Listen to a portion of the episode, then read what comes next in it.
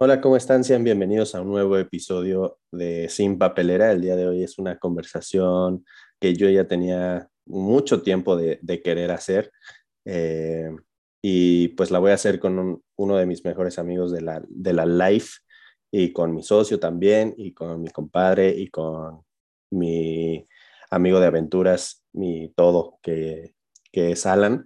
Eh, ya había tenido yo la oportunidad de grabar con el podcast en proyectos anteriores, pero en este es la primera vez, entonces pues vamos a entablar una plática bastante, bastante interesante acerca de la universidad. Eh, nosotros ya los dos somos eh, egresados y titulados, los dos ya pasamos, ¿qué serán? Ya van dos años, ¿no? De que salimos, más o menos. Sí. Este, y pues vamos a hablar natural de lo que, de lo que pensamos de la universidad en general y pues darles nuestro punto de vista en caso de que tú estés todavía en la universidad, estés a punto de pasarla o que ya la hayas acabado, estaría bien tener esta, este tipo de conversaciones y no dejar por sentado que las cosas tienen que ser así porque así son, sino siempre es bueno cuestionarnos. Entonces, antes que nada y antes que todo, darte la bienvenida, amigo. ¿Cómo estás? Bien, bastante bien. La verdad es que, digo, yo sé que ya me habías pedido que platicáramos un ratito aquí en el podcast desde hace tiempo, pero ya ves que mi agenda luego es un poquito ajetreada. Pero bueno, hoy ya se dio el tiempo y estoy ilusionado, es la palabra adecuada, porque siempre es, es padre platicar contigo y creo que este tema es un tema que ya hemos conversado también fuera de, de micrófono y es un tema en el que creo que tenemos muchas cosas que decir. Sí, al final del día, eh, como lo decíamos, nosotros ya terminamos, entonces ya pasamos por el proceso completo desde el inicio del propedéutico hasta la titulación y recibir el título en mano, que podríamos nosotros hablar de la universidad tal vez desde adentro, ¿no? Como estudiantes, pero creo que la perspectiva objetiva es una vez pasado ese, ese viaje, ya poder emitir tu opinión. Y algo que va a ser interesante esta plática, ya me dirás tú, amigo, es que somos muy distintos, pero al mismo tiempo muy parecidos. Eh, cuando vivimos la universidad, eh, llegamos a encontrar momentos en donde yo era totalmente adverso a lo que tú eras como estudiante y al mismo tiempo eso nos unió, ¿no? Al mismo tiempo nos, nos permitió emprender ahora nuestro proyecto como socios también. Entonces, pues primero cuéntame así tus, tus ideas súper breves y generales acerca de tu experiencia universitaria de los cuatro años y cachito que fue con el proceso de titulación. O sea, dame tu idea general, cómo la sentiste y de ahí, de ahí partimos. Creo que en general, o sea, para mí la universidad fue un proceso tortuoso en el sentido de que a lo mejor yo no estaba predispuesto emocionalmente para embarcarme en un compromiso de cuatro años, ¿no? O sea, cuando yo inicié, creo que estaba en una situación de mi vida que no era pues la ideal y, entonces más allá de inmiscuirme o de meterme realmente al mundo académico que, que se supone es la universidad, yo traté de tomarme de lo, de lo recreativo que te ofrecía la universidad, ¿no? Entonces creo que fue un proceso más allá de aprender de la carrera y cosas de ese estilo, como de madurar y de escapar de, pues de, de estar perdido, ¿no? O sea, más bien fue un proceso para encontrarme como persona, más allá de encontrarme como profesionista o como profesional. Yo creo que eso ya se dio hasta después. Creo que el trabajo me dio incluso más herramientas que las mismas de la carrera, pero creo que para mí la universidad fue un proceso muy complicado en el cual yo no me sentía totalmente concentrado, totalmente con todos mis recursos invertidos sobre, sobre la carrera. Creo que más bien yo estaba concentrado en otras cosas y por lo mismo los primeros dos años yo creo fueron los más complicados. Creo que se me pasaron este, en otras cosas y la carrera fue algo que sucedía simplemente, o sea, no, no, era, no era como un objetivo de vida ni nada, era como algo que tenía que hacer para continuar este, viviendo mi vida nocturna, por así decirlo, ¿no? Creo que ese fue como la mayor disyuntiva, porque cuando yo estaba en la prepa yo no, no pensaba así, a lo mejor pensaba en que iba a llegar con un enfoque más distinto. Y creo que aparte para mí fue una sorpresa que también permitió ese escape, que la carrera no era tan demandante, tan exigente, tan, tan seria en ciertos aspectos. Entonces me permitía a mí tomármelo mucho a juego y tomármelo mucho como si no fuera, pues, lo, a lo que te vas a dedicar toda la vida, ¿no? Entonces, creo que eso es lo más que puedo yo describir mi universidad. Fue un proceso de dos años en el que tardé en darme cuenta que ya estaba en la escuela y que realmente me había metido en un pedo cabrón, o sea, de, tiempo, y dos años en los cuales traté de recuperar el tiempo perdido, tratando de concentrarme, ¿no? Entonces fue como un proceso de adaptación y luego un proceso de vas atrasado dos años de carrera, tienes que echarle los kilos, ¿no? Entonces yo creo que más o menos así podría describir mi, mi carrera universitaria. Qué bueno que, que, lo mencionas así, porque yo también lo viví de esa forma, como un crecimiento personal, tal vez en áreas distintas, ¿no? A lo mejor, como tú lo decías, eh, tenías enfoques distintos y yo no quiero decir que no los tenía, pero mis enfoques era como, ok, pues lo que toca ahora es hacer la universidad, ¿no? O sea, así como te toca hacer la primaria, la secundaria y todo, lo mío también fue como, ok, pues ahora es la universidad y pues se continúa con el proceso que tienes desde pequeño, ¿no? O sea, no hay opción.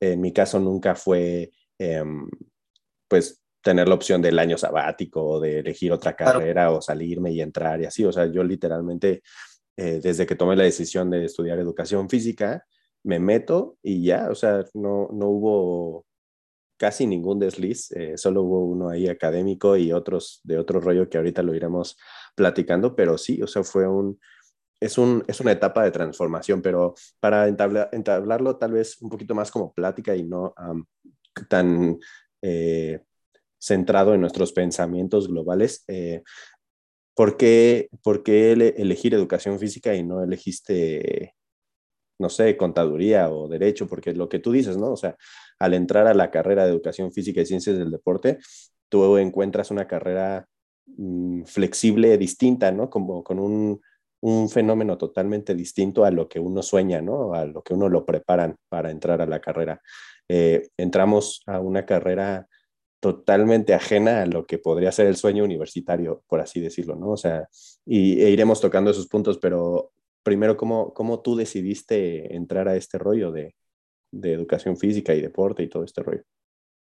O sea, yo creo que, que, era algo que no soy mucho de creer en el destino o cosas por así decirlo. La verdad, tiendo a ser muy esotérico, pero siento que, por así decirlo, casi, casi yo creo que estaba escrito. Fíjate, toda mi vida me la pasé metido pues en el ámbito deportivo, en la competencia y así.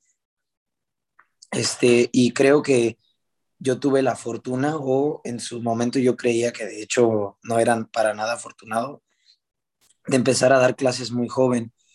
Eh, por lo mismo mi papá también, también es licenciado en educación física y él me, me empezó a utilizar como, como maestro para los más chiquitos desde muy, desde muy joven, como desde los 17. Entonces, gente que todavía tenía oportunidad de concentrarse en su proceso de Olimpiada, pues yo la envidiaba en su momento, ¿no? Porque yo pues creía que yo todavía estaba en edad de producir rendimiento deportivo y el hecho de que yo haya empezado a dar clases joven significó que tuve que abandonar y sufrir el duelo de dejar de ser atleta también joven. Entonces, creo que una vez que empecé a dar clases, empecé a ser consciente de lo ignorante que era. Recuerdo mucho una vez estaba, fue cuando ya mi papá empezó a confiarme al grupo de competencia de taekwondo y, y yo eran unas vacaciones de diciembre y entonces yo había escuchado que unos profes hablaban de algo que se llamaba macrociclos y me acuerdo que me metí a buscar en internet y leí una sarta de barbaridades tremendas que ahorita que lo recuerdo digo, ¿cómo pude haber hecho eso? Pero recuerdo que ahí fue donde hice mi primer ciclo de entrenamiento basado en lo que leí en ese blog y la verdad es que fue una barbaridad, o sea, los chavos estuvieron yo creo que todo el mes más adoloridos que agradecidos, no mejoraron nada, o sea, y ahí fue donde yo dije, sabes que esto no está funcionando, si te vas a dedicar a esto tienes que saber, ¿no? Y, y yo estaba en un proceso de, de querer estudiar otra carrera, como tú sabes que pues era derivado de, de la lengua española, a mí me gustaría mucho haber estudiado letras españolas o algo, o algo similar. Y, y creo que llegó un punto en el que mi mamá simplemente estábamos en la comida. Me acuerdo mucho que habíamos comprado un pollo feliz, debió ser yo creo que un domingo. y me dijo, oye, mira, estuve checando carreras. Y yo cuando me dijo eso, recuerdo que me enojé muchísimo porque dije, ahí va otra vez esta señora a querer inmiscuirse en mi futuro y a, querer como mostrarme, mostrarme, digo, entre comillas, opciones que no se sentían como opciones, ¿sabes? Que se sentían como de, no te estás decidiendo, ya el tiempo ya lo tienes encima, ya, ya vas a acabar la, sabes ni qué vas a estudiar, ten, métete ya esto, métete ya esto. Y me acuerdo que vi el plan de estudios de la licenciatura que estudiamos y yo quedé, no, pues yo quedé maravillado, dije, no puede ser, esto es lo que yo quería, o sea, no es meterte a la normal de educación física y ver este, jueguitos para preescolar y aprender canciones y aprender cosas de ese estilo y así. Fue, era, de repente yo vi materias que decían biomecánica y fisiología y dije, no, pues esto es, esta va a ser la carrera que me puede permitir ejercer y saber y no ser tomado como un pelmazo, ¿no? O sea, no, porque digo, suena feo, pero yo conozco a muchos de los maestros de grupo, por ejemplo, y sé la visión que tienen de los educadores físicos y no es la mejor. O sea, normalmente es como de que termina siendo el tonto de la escuela o, o el que no, no tiene como tanta capacidad intelectual o académica. Y yo dije, esta es, y esta va a ser la carrera que me va a catapultar de una manera en la que pueda estudiar lo que quiero sin que me tilden de tonto, ¿no? Porque lamentablemente eso era yo como pues no sé, la percepción que tenía, porque yo veía lo que decían las demás personas. Y creo que eso fue lo que me impulsó y dije, pues sí, esta es. Y justo lo que más me impulsó de todo, ni siquiera fueron lo de la ciencia ni nada, toda esta verborrea que te digo así, fue que yo vi que había unas optativas de tenis y que había optativas de squash o así. O sea, realmente yo, que soy a veces uno de los detractores más grandes de que haya materias deportivas, eso fue lo que me enamoró. O sea, decir, ah, voy a ir a la escuela y al mismo tiempo voy a aprender sobre tenis o sobre esto. Tú sabes que el tenis es como ese deporte que se me escapó y que ahora de adulto lo he tratado de agarrar. Entonces, realmente así fue. O sea, fue una combinación de no querer parecer tonto, el azar de que mi mamá me lo mostró y, y querer jugar tenis mientras iba a clases, ¿sabes? Sí, sí, sí. Creo que tenemos una historia similar. Bueno, en mi caso, eh, el hecho de buscar educación física en su momento fue ah, esa aceptación, como lo dices tú, eh, de decir, no me voy a dedicar al deporte como atleta. No, no me considero yo un atleta frustrado, ni mucho menos, ni, estancado, sino fue una decisión consciente de, ok, ya lo intenté por este lado y no va a suceder porque no tengo las capacidades, ya sean físicas, mentales, eh, no tuve la suerte a lo mejor, pero quiero estar en el deporte de alguna u otra forma. Entonces, de, dentro de eso fue eh, comunicación, pero sabía que tenía que ser comunicación y luego especializarme en periodismo deportivo o algo así. Y dije, no, es mucho, mucho tiempo el cual yo voy a tener que reventarme varias cosas que no son de mi interés, ¿no? Y y también está el cliché de que varia gente estudia administración y comunicación, ¿no? Entonces yo no quería ser el que le decían, ¿qué estudias? yo, ah, este, comunicación, ¿no? Entonces dije, bueno, pues a lo mejor quiero ser entrenador. Y de ahí empecé a buscar, o sea, con la decisión de querer ser entrenador, empecé a buscar y también encontré el plan de estudios acá en LEF. Y me acuerdo que yo la materia que vi fue actividades recreativas en el agua. Esa fue la ah. que yo vi y dije, órale, qué, locura, ¿no? O sea, de ir a la escuela a, aprender juegos que se pueden hacer en la alberca, eso debe estar muy cool. Y luego la siguiente materia que me llamó la atención fue bioquímica. Ajá. Y fue como de, ok, esto también tiene el lado científico y el lado deportivo, entonces es como el, mejor de los dos mundos, ¿no? Para alguien como, como nosotros, que es como de, quiero hacer deporte todavía, pero al mismo tiempo quiero pues, agarrar ciencia y así, ¿no? Y pues ya entramos y todo, y ahora me voy a adelantar y luego quiero que me digas tú tu punto de vista, pero yo terminé un poco sacado de onda, por no decir decepcionado, pero sacado de onda con lo que yo esperaba, con lo que yo recibí, en el sentido, ah, en, el más estricto que yo imaginaba, por ejemplo, la materia de bioquímica, yo me la imaginaba mm, no en el aula, ¿sabes? Me la imaginaba en un laboratorio, me la imaginaba con alguien corriendo en una cámara de gas o no sé, ¿sabes? Con, con aparatos y así, o sea, como que esa era mi, mi idea de, órale, me voy a meter y vamos a sacar sangre y así, ¿no? O sea, como, pues tú ves a los equipos, no sé, de foot, ¿no? Y dicen pruebas físicas y los ponen así bien, este, con un buen de cosas y con esas, este, pruebas que conocemos cuando dicen, bienvenido no sé quién al club y que lo ves ahí corriendo en la banda y todo. Y dije, eso es lo que yo quiero, se ve bien pro y así.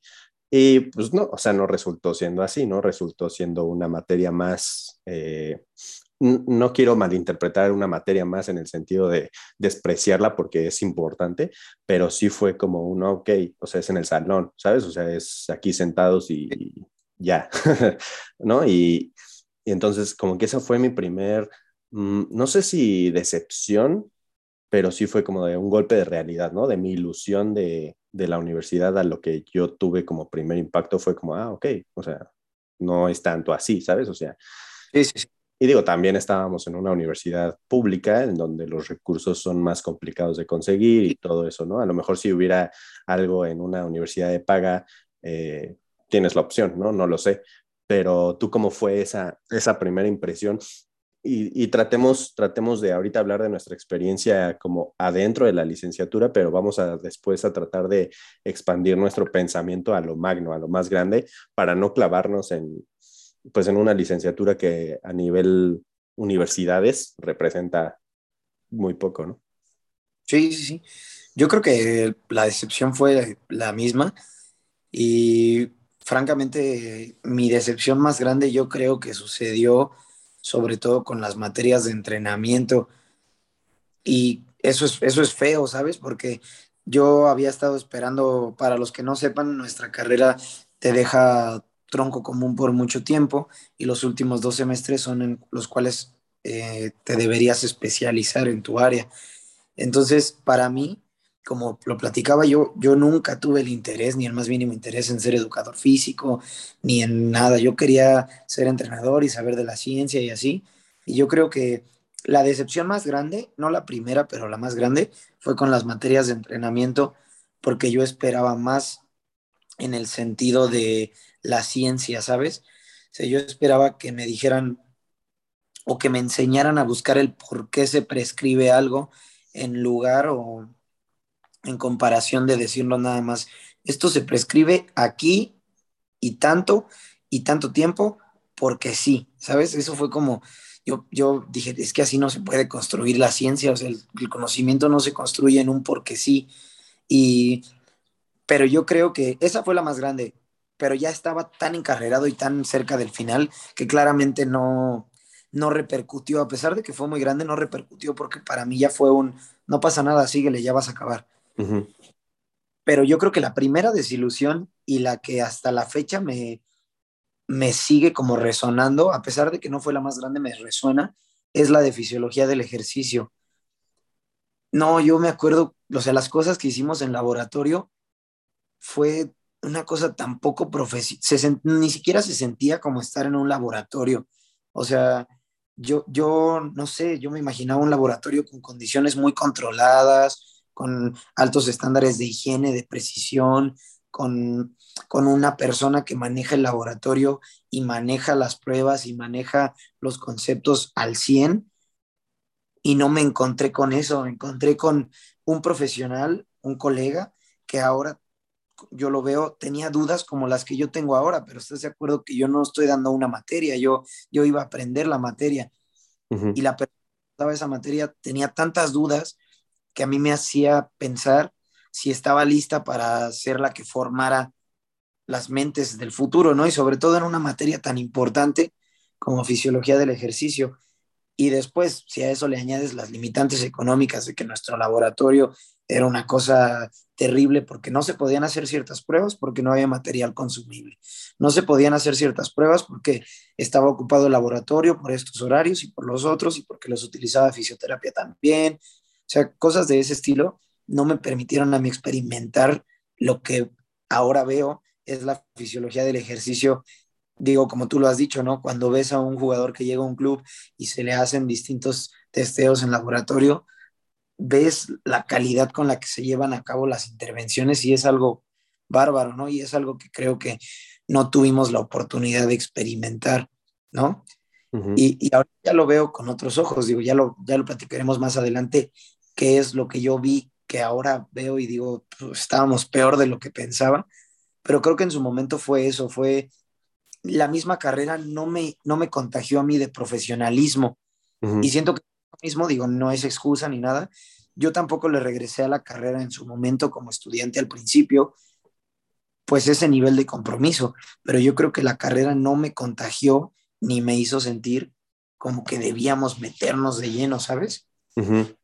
Sí, es un, es algo complejo porque hablar de una universidad y hablar al mismo tiempo, como lo decíamos, de la experiencia, nos cierra al mismo tiempo eh, nuestros horizontes, porque puede haber experiencias en otros lados que son magníficas y en nuestro caso no lo fue así, ¿no? Eh, en general, digo, o sea, obviamente no podemos decir que fue mala en, en todo, porque no es cierto, ¿no? O sea, hay cosas que valen mucho, mucho la pena por rescatar, pero me llama mucho la atención esto que decías de que te encontraste en tu primer ah, pues por así decirlo, decepción en tu primer encuentro real eh, a comparación de tu expectativa y decías, ok, bueno, pero ya me lo acabo, ¿no? O sea, ya estoy cerca. Y eso es algo que nos caracterizó mucho tiempo a nosotros desde que entablamos nuestra amistad ya como en forma, ¿no? Que habrá sido por segundo semestre, más o menos, que ya nos habíamos conocido bien, que decíamos, no importa,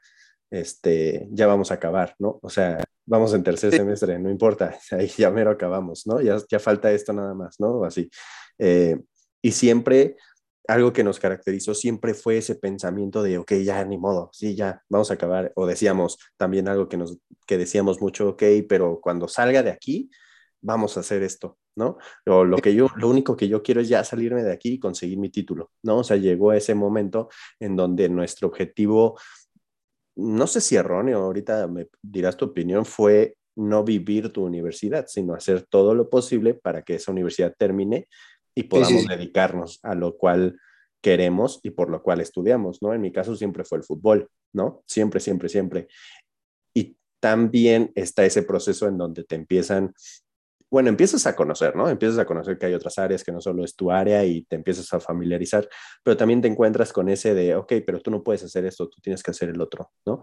Tú no te puedes dedicar a esto que quieres porque, mm, no, las probabilidades no son altas, ¿no? Entonces, también yo caí en el error de, de, abandonar a lo mejor mi sueño por un rato y decir, bueno, a lo mejor me dedico a darle clase de ejercicio, de acondicionamiento físico a personas adultas, ¿no? Y, eso no era lo que me apasionaba desde un principio, ¿no? Y ya después, pues pasa el tiempo y, vuelves a retomar como tu criterio, ¿no? O sea, te vuelves alguien que ya no te se cree lo que te están diciendo, sino pues ya agarras tu propio rumbo. Pero tú qué piensas acerca de ese sentimiento como estudiante de decir, ya mero, ok, sí, bueno, ya mero, ya a lo que quiero es el título y no, no, no tengo ese amor tal vez por decir, ah, ok, me toca esta clase y traje mis cosas y vamos a ver, o sea que era como de, ay, no manches, bueno, ya pasó, ya faltan dos semanas para que acabe el semestre y ya estamos en quinto. Y de en quinto, eh, no sé, ¿sabes? O sea, como que esa visualización tan lejana de tu realidad. Claro. Yo, yo creo que a mí, en lo general, yo no me arrepiento para nada. De verdad, yo creo que lo mejor que me pudo haber pasado es el mundo laboral en lo, en lo académico, no en lo económico, porque claramente me es complicado, ¿verdad? Pero, pero creo que en lo académico lo que mejor que me pudo pasar fue terminar la universidad. Yo creo que si bien ese pensamiento a lo mejor nos detuvo de aprender de personas que a lo mejor sí tenían algo que enseñar y nosotros ya no les dimos la oportunidad porque ya estábamos hastiados, este, creo que, que a, mí, a mí sí me sirvió porque si me hubiera concentrado mucho en el momento, yo creo que ni siquiera la hubiera terminado. O sea, para mí ese fue un mecanismo de decir, dale, lo que vienes, lo que quieres ya viene, lo que quieres ya viene. Y francamente, lo digo, si bien no me siento realizado completamente, sí estoy muy contento haciendo lo que hago y creo que, que ahora pues ya estoy viviendo lo que durante cuatro años estuve soñando que, que iba a hacer, ¿no? Y, creo que fue un mecanismo que me ayudó a continuar y a continuar y a, a no concentrarme mucho en sentirlo, porque de ser así yo creo que no hubiera sido capaz de terminar. La verdad es que ahora que lo pienso, hubo muchas veces en las que de verdad yo ya yo ya sentía que no podía, no por lo difícil, no por nada, sino porque me costaba mucho trabajo meterme a la universidad, o sea, meterme a las cosas y así.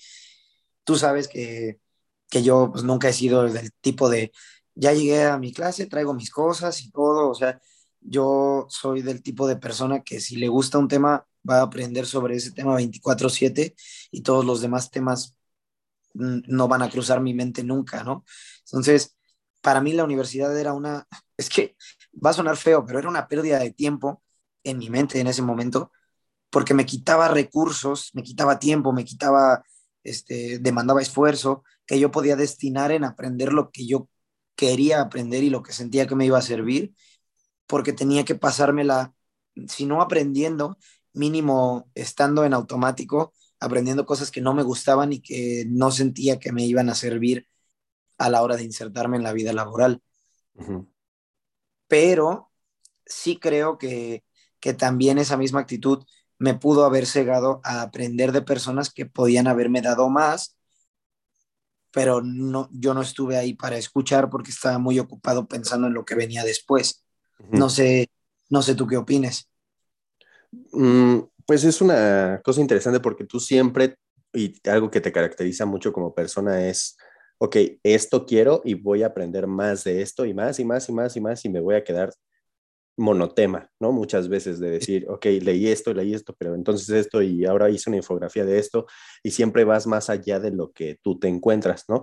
Y en mi caso, yo siempre he sido alguien que trata de diversificar su, su plática, su conocimiento, ¿no? O sea, para mí era como que ya acabé la escuela, ahora quiero platicar de películas con Anita, ¿no? O quiero este, ir con mis papás y, o con mi hermana en su momento y entablar un debate sociopolítico, ¿no? O sea, como que trataba yo de salirme del, del área que tú te clavabas. O sea, es, fue un fenómeno bastante, bastante interesante porque tú lo que querías era aprender más de lo que en teoría deberíamos estar conociendo y lo que yo quería era ya no saber más de eso que en teoría me estaban enseñando y ver otras cosas.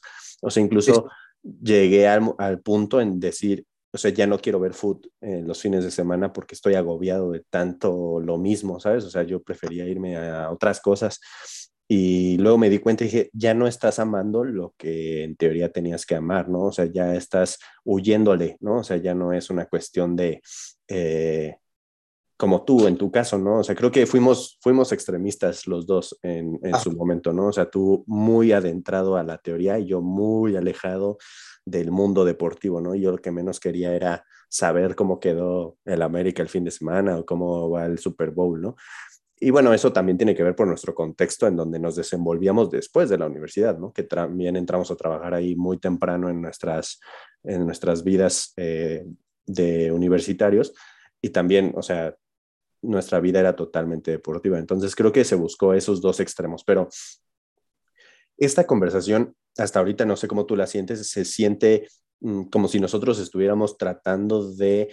Eh, de traer o de, o de hacer a un lado a, muchas figuras que pudieron estar en, en, su momento en nuestro caminar de la universidad, ¿no? O sea, no queremos entrar en el nosotros sí sabemos, porque no es así, sino la idea es tratar de, de cuestionar, ¿no? Todo lo que, y tú con tu conocimiento de letras, quiero que desarrolles en esta idea es, tienes que cuestionar lo que te dicen que es, porque si no lo cuestionas no sirve de nada a, que te estés metiendo, porque si a mí me dices que eso está lleno, yo te digo que sí, pues hasta ahí se quedó, ¿no? La línea de pensamiento se cortó y al contrario, si yo te digo que no, me voy a, me voy a adentrar y voy a buscar, ¿no? O sea, lo que tratamos con esta conversación es la mejora, ¿no? O sea, la mejora continua, porque en nuestra carrera, tú y yo en especial, y a lo mejor algún par más, nos catalogaron como soberbios, nos catalogaron como egoístas, nos catalogaron como gente altanera, ¿no? Nos catalogaron como los relegados incluso, o sea, en su momento éramos nosotros los antisociales, ¿no? O sea, y, y es un fenómeno que se da mucho en México, en la cultura mexicana. ¿Cómo ves todo esto que platicamos acerca del cuestionamiento, acerca de lo que se vivió, de lo que se está haciendo y de la relación con estos eh, adjetivos que nos dieron en su momento, ¿no? Como egoístas, eh, soberbio, no estás dispuesto a aprender, así no son las cosas, tú, qué, vas a saber de la vida si yo tengo treinta y tantos años siendo profesional y tú me vienes a mí a decir que no. O sea, ¿cómo, ¿cómo ves esa relación y qué tan delgada es la línea entre serlo y no serlo?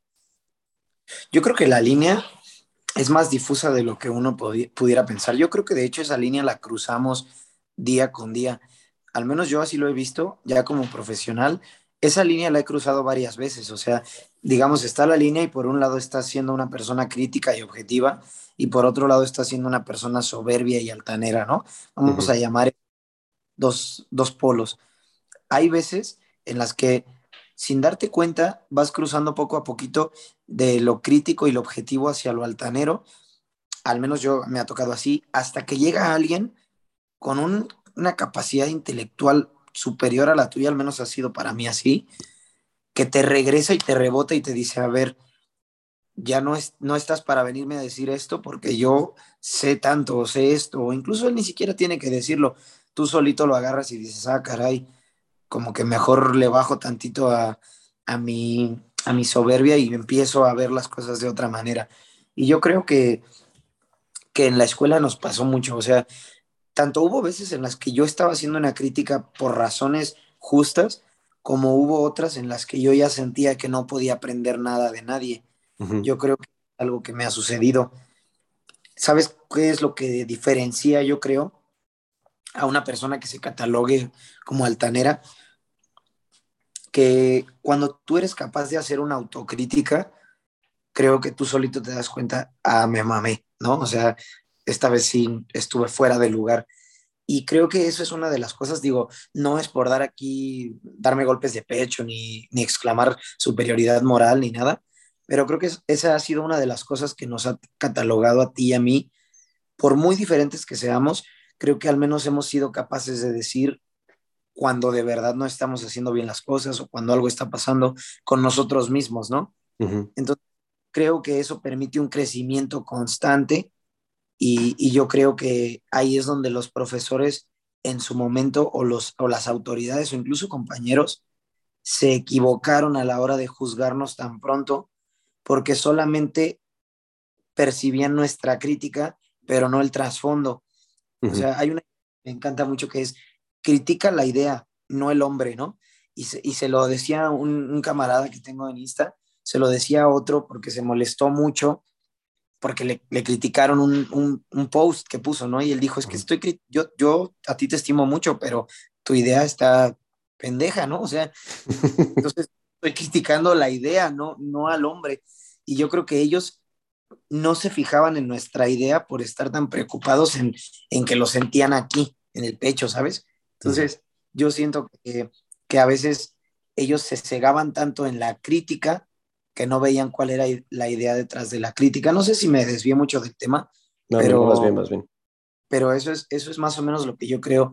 Y siento que a todos nos ha pasado, solamente que cuando tú adquieres un nivel de autoridad más grande y sobre todo en las universidades públicas donde tienes plaza, tienes horas, tienes amigos en el sindicato, en donde sea, tú te sientes tan protegido y con tanta autoridad que en el momento en el que alguien hace una crítica hacia cómo estás llevando tu sistema de, enseñanza-aprendizaje, en lugar de sentir la crítica en el sistema, la sientes en ti mismo, ¿no? Y creo que, que, eso es algo que muchos profesores con los que no concordé en su momento no supieron dilucidar, que no era que yo estuviera atacando a su persona, sino que había ciertas cosas en su sistema de enseñanza que no me parecían correctas, ¿no? O no sé si correctas es la palabra, más bien que no me, no encajaban con mi manera de ver las cosas. Entonces, yo creo que eso es lo que nos terminó haciendo parecer altaneros, egoístas y yo en mi caso egocéntrico, digo, ya son otras a lo mejor características de la personalidad, pero yo siento que eso fue lo que en su momento nos empezó a separar incluso del grupo, digo, la verdad no tengo la más mínima idea de si alguien del grupo escucha el podcast, pero yo, pero yo creo que estaban más preocupados por encajar con la persona que nos educaba o enseñaba que en cuestionarse si estaban bien las cosas. Entonces, cuando uno era el que estaba de criticón, pues yo creo que para ellos debió haber sido un sentimiento como de, ya levantó la mano otra vez este cabrón, ya va a empezar con su choro de todos los días y así.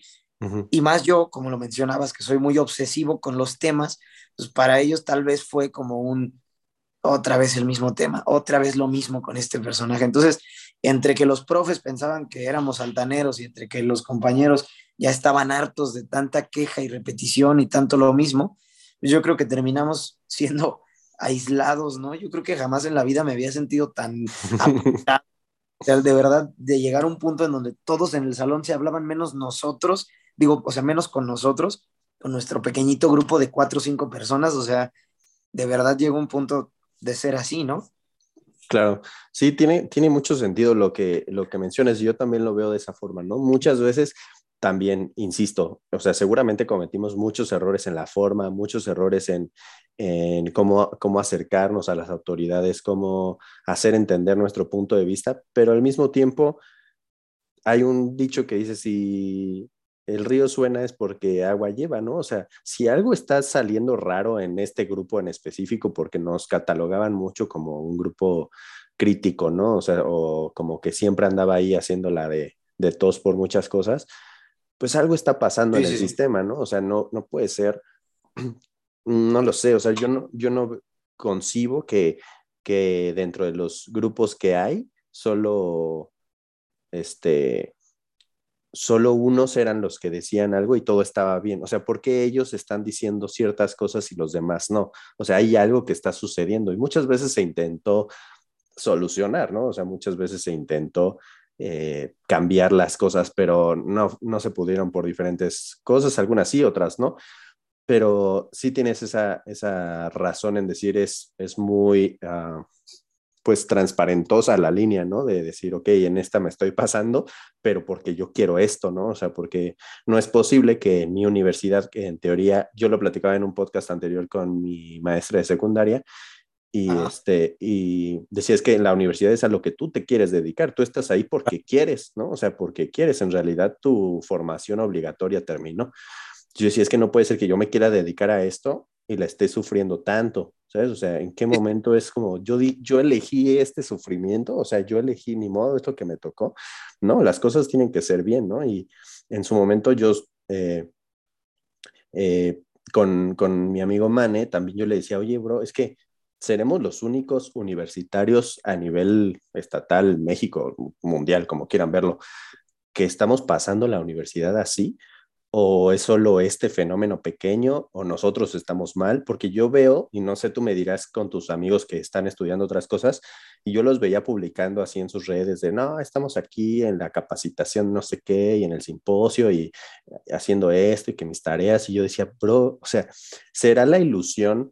de ellos aparentando lo que es el sueño universitario y decir, miren, yo sí soy feliz, aunque realmente la están pasando súper mal, o no, ¿sabes? O sea, yo decía, o, por qué yo me siento así, porque yo detesto en, en cierto momento, no en todo, ir a la universidad, o sea, ¿qué está pasando conmigo? ¿No? O sea, conmigo soy yo el que no está eh, recibiendo lo que debe de recibir por andar centrado en otras cosas. O sea, llegué a cuestionar mi propia realidad, por así decirlo, y le decía, es que yo veía a mis amigos de Ciudad de México y subían sus historias y decía, se ven bien felices. Digo, aparentan unas cosas en redes sociales a lo mejor, pero yo los veía bien felices y decía, no manches, yo lo que subía de mis historias en la universidad era así al Sebas dormido, eh, cuando hacíamos desastres en el pasillo, ¿no?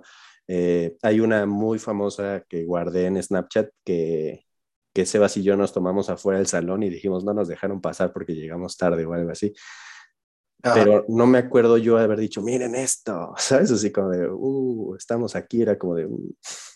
Entonces, no sé, o sea, ¿tú cómo viste esa experiencia fuera del, de tu mundo, con tus amistades, con tu familia? ¿Cómo, cómo sentiste esa, esa vivencia universitaria?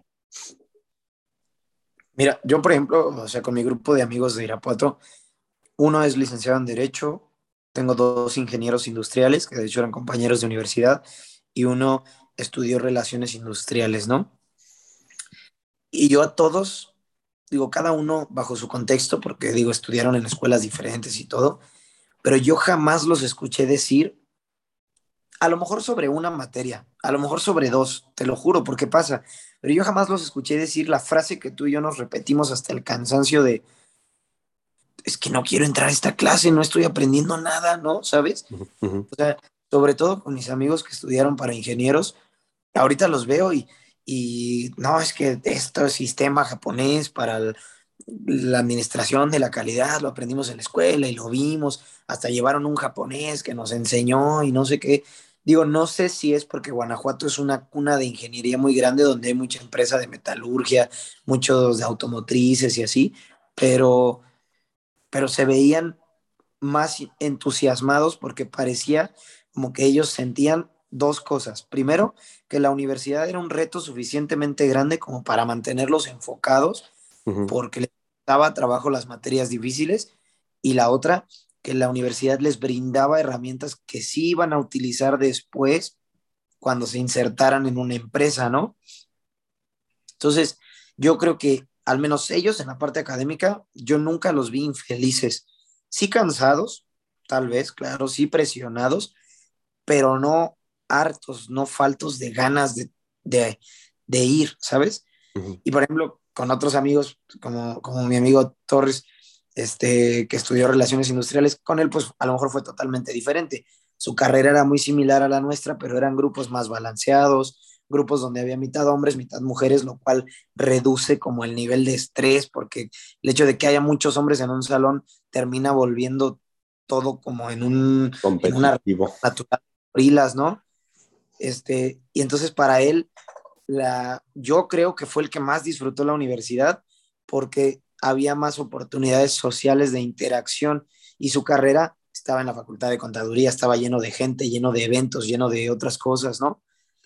Y yo creo que la licenciatura en donde estudiamos nosotros le faltaba todo. Ese es el problema, que le falta todo lo que construye la experiencia universitaria, ¿no? Retadora no era, claramente, al menos para mi gusto. Y yo creo que si alguien siente que es retadora, pues tal vez no sé cómo acabó la prepa, pero estuvo ahí peligrosón. Estaba desmotivante.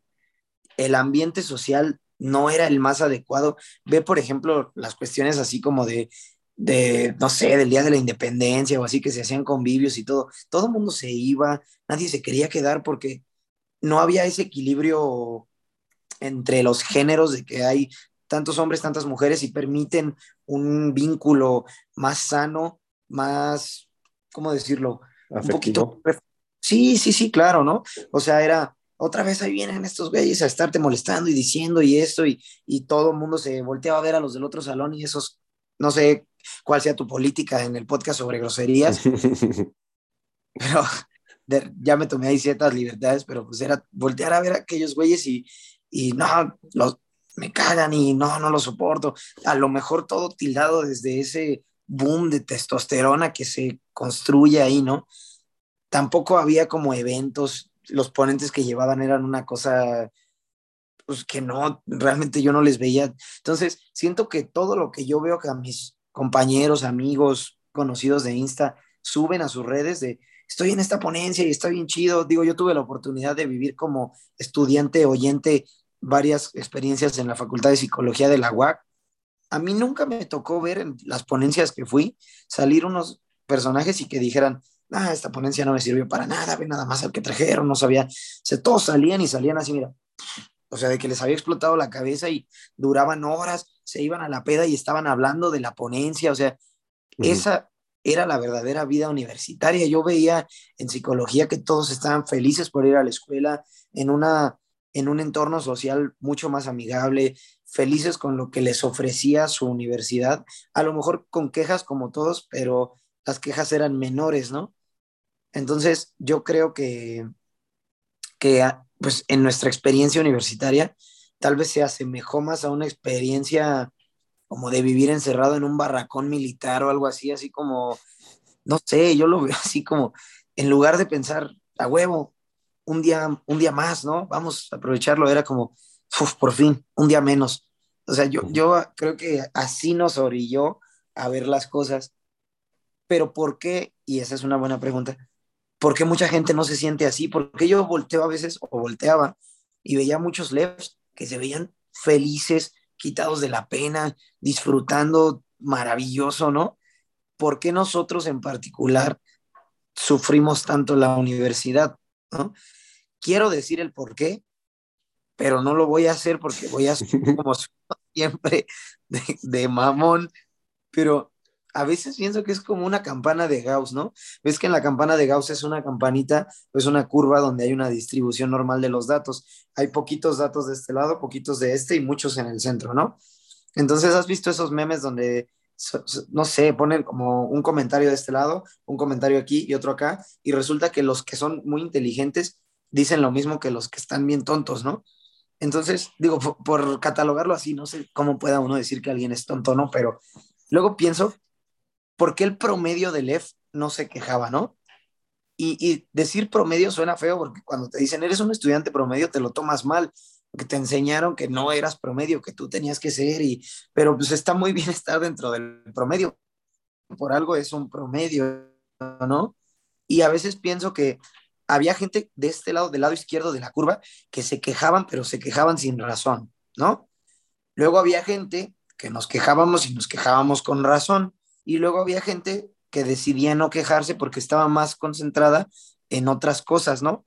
A lo mejor más triviales, más mundanas, lo que fuere. Entonces, siento que terminábamos siendo tan segregados porque nos agrupaban en el mismo conglomerado social a los que se quejaban sin razón que los que se quejaban con razón. Entonces terminábamos siendo solo la bola de revoltosos enfrentados contra todo el bonche de raza que decía que todo estaba bien pasó con la cafetería, ¿no? O sea, mucha gente diciendo esto, mucha gente diciendo lo otro, y había mucha gente diciendo, no, esos no me representan, están locos, este, la cafetería es lo mejor y así, y esos terminan demeritando la lucha, ¿no? No, no sé, ahorita no sé por qué saqué este tema en particular, pero como que a veces siento que, que ha sido así, ¿sabes? Sí, y digo, para poner un poquito en contexto, eh, hubo un momento en nuestra universidad en donde se suscitaron varias... Mm, a ver, vamos a irnos un poco más atrás y luego retomamos lo de la, lo de la cafetería. Llega un punto en nuestra vida universitaria en donde se nos puede adjudicar cierto poder sobre los demás, en teoría. ¿Cuál es esto? Representar, ¿no? Representar a una masa de estudiantes, lo cual eso no, no existía, o sea, los estudiantes mismos no teníamos poder alguno, ¿no? No. Luego llega nuestro amigo Mane bien y se adentra en esas políticas universitarias y nos dice que es factible poder hacer algo al respecto. Y de ahí como en una ola como de aire fresco, decidimos eh, hacer este movimiento de entrar a una representación estudiantil todo esto, ¿por qué lo digo? Porque fue un cambio, por así decirlo, en nuestro, en nuestro sufrir o en nuestra experiencia universitaria, de repente encontramos otras cosas totalmente nuevas, ¿no? Teniendo ese, entre comillas, poder, porque no lo era, simplemente era tratar de hacer las cosas bien. Sí, o sea, así es como yo lo veo, o sea, tratar de llegar a la experiencia universitaria que soñamos, tratar de hacerla nosotros con nuestros propios méritos y ya, o sea, creo que no había nada nada erróneo en eso, ¿no? Queríamos vivir nuestros últimos semestres o días en la universidad de la mejor forma con cosas que no tuvimos en su momento. Claro. Llega esta situación de la cafetería para que no se nos olvide y hubo muchos eh, problemas en cuestión de higiene, en cuestión de precios, en cuestión de calidad, eh, comprobables, o sea, con fotografías, con videos. Eh, las, la facultad mm, Ciencias Naturales es la que tiene nutrición, ¿sí, no? Sí, sí. Se adentró a hacer algunos estudios e incluso los menús los catalogaban como por colores, ¿no? Qué es sano, qué no es sano. Y se hizo ahí todo un rollo y se determinó en nuestro grupo de representación que algo se tenía que hacer conforme a eso, ¿no? Que no era posible que alguien pudiera comer un alimento que no estuviera adecuado para ser ingerido. Esa era la, la premisa principal y no otra cosa. Queríamos que tú pudieras ir a comer ahí y que no te enfermaras. Esa era la única batalla. Total, se volvió esto que dices, un movimiento radicalizado en muchas cosas. Los que decían que sí, los que decían que no pasaba nada y los que decían que sí, pero que yo no hago nada al respecto, ¿no? O sea, ustedes denle y yo aquí nomás, ¿no? Entonces, eso fue uno de los factores que más determinó nuestra universidad, por así decirlo, ¿no? O sea, pelear una cosa básica. Y yo le preguntaría a los que están escuchando esto si ustedes quisieran ir a un lugar a abrir una torta y que le salieran unos pelos ahí. O sea, no creo, ¿sabes? Entonces, se volvió todo un movimiento, incluso estudiantil, a niveles grandes, a niveles altos, solo pelear que sacaran a este bro de la cafetería y pusieran a alguien más. o sea, no hubo, no hubo queremos nosotros agarrarla, no hubo nos peleamos con este bro, no hubo insultos, no hubo cerrón de escuela, no hubo nada más que decir queremos hacer esto porque no puede ser posible que no podamos ni comer bien, ¿no? Y bueno, saltó muchos revuelos, a lo cual no quiero llegar a decir todo y entonces pasó esto y fuimos y creció, porque no se trata de un anecdotario, se trata de, de entender que desde ese momento nuestra universidad cambió, ¿no? Y, y también hubo otros tipos de sucesos, pero sin entrar en el error de hacer anécdotas y anécdotas y anécdotas, porque hay muchas y hay muchas y podríamos pasarnos horas hablando de esto. ¿Tú cómo ves ese último de la licenciatura de nuestra universidad, de nuestra experiencia universitaria, ese último trayecto en donde por lo menos este pequeño circulito pudo tener un poco de voz, entre comillas. Yo, yo creo que fue, fue más grande de lo que imaginamos. Digo, tú estuviste mucho más involucrado que yo, pero creo que es algo que no se había visto y que incluso se vio, eh, no sé, demostrado que que las autoridades querían acallar el movimiento, ¿no? Porque pocas veces se había visto que un grupo tan grande de estudiantes en una licenciatura, este, pues tan, tan segmentada, tan segregada, se uniera. Entonces yo creo que, que, digo, no sé ahorita cómo sea, la verdad ya no, no, he tratado de no inmiscuirme con la gente que sigue estudiando, pero yo creo que al menos en su momento fue un parteaguas para los que estábamos y para los que venían llegando, como que se dieron cuenta de que era posible unirse, ¿no? Y siento que esa fue una de las pocas veces en las que tuve el sentimiento de soy universitario, ¿sabes? ese, ese sentimiento de comunidad que se creó, ah, por muy cortito que haya sido, me hizo creérmela más en serio que pertenecía a una universidad en lugar de, pues, no sé, te digo, a un, a un colegio militar, no sé explicarlo, o sea, me hizo sentir por primera vez como esa sensación de no pasa nada porque tienes voces que te apoyan atrás, porque tienes respaldo de tus pares, ¿sabes? Y creo que fue algo muy chido de vivir, a lo mejor de fuera, porque yo no fui como tal el, el no sé si llamarlo líder o el cabecilla, pero estuve, estuve ahí inmiscuido secundariamente y creo que, que fue algo que, que, sí me gustó bastante. Es algo que, que sí eh, pone un parteaguas, ¿no? Un pequeño parteaguas en lo que es la experiencia universitaria y se consiguió lo que tanto anhelábamos y lo que platicábamos con otras licenciaturas que nosotros veíamos, ¿no? Se pudo hacer diferentes eventos, se pudo, pues de alguna u otra forma, enaltecer los últimos días. Y sí, seriamente se creyó y se llegó a un punto de creer tanto la, mm, ¿qué será? La premisa, la, el fundamento, el núcleo de lo que se estaba haciendo que, que se llegó a cosas muy buenas, se lograron cosas muy buenas y muy padres, pero eso es, ese es otro tema que después en algún otro episodio a lo mejor lo platicaremos, el cómo enaltecer a un grupo de estudiantes, cómo generar eso, cómo, cómo hacer frente a ciertos estigmas que están puestos desde hace muchos años, pero y de ahí sale mucho de, de, lo último, que, de lo primero que hablábamos, ¿no? De los, de los adjetivos que salieron de, de altaneros, revoltosos y así, ¿no? O sea, sale de esta, de esta última etapa y luego salimos, terminamos, se termina la universidad y para nosotros no terminó la universidad. Fue, ok, ya acabaron las clases, pero a lo que viene. ¿Qué es lo que viene? Titularnos. Va, ¿no? O sea, rápido, tenemos que ser lo más rápido que se pueda porque ya queremos terminar. O sea, sabiendo todo esto que decimos que cerró el ciclo universitario, pues con algunos matices diferentes, con algunas experiencias más gratas de convivir con otras licenciaturas, de, de, eventos, de todo, que ya más o menos se había generado una buena comunidad y todo esto, terminó y aún así dijimos, ok, a titularnos para que se acabe, o sea, para ponerle punto final a esto.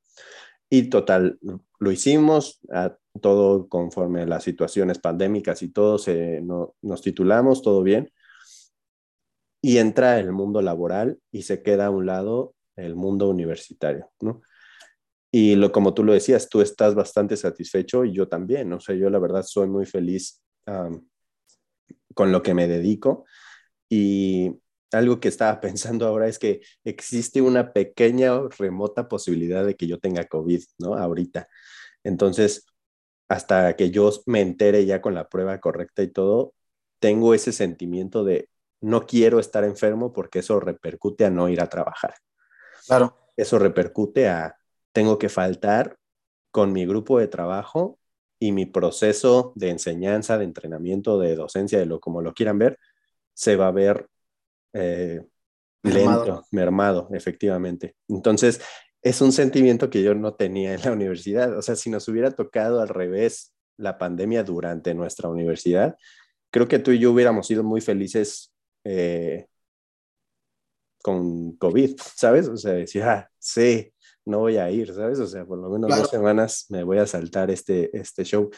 Entonces, ¿cómo ves esta, esta última transición desarrolla ahora sí, en, terminas la universidad, pasa el tiempo, ya tienes tu trabajo establecido, te gusta, ¿cómo volteas a ver ese proceso? O sea, si tú volteas el tiempo y tú decías, no me arrepiento de nada, desarrollame esa idea. ¿Por qué no te arrepentirías de estudiar lo que estudiaste? de estudiar lo que estudiaste si todo este pequeño tramo de episodio hemos dicho que la sufrimos tanto?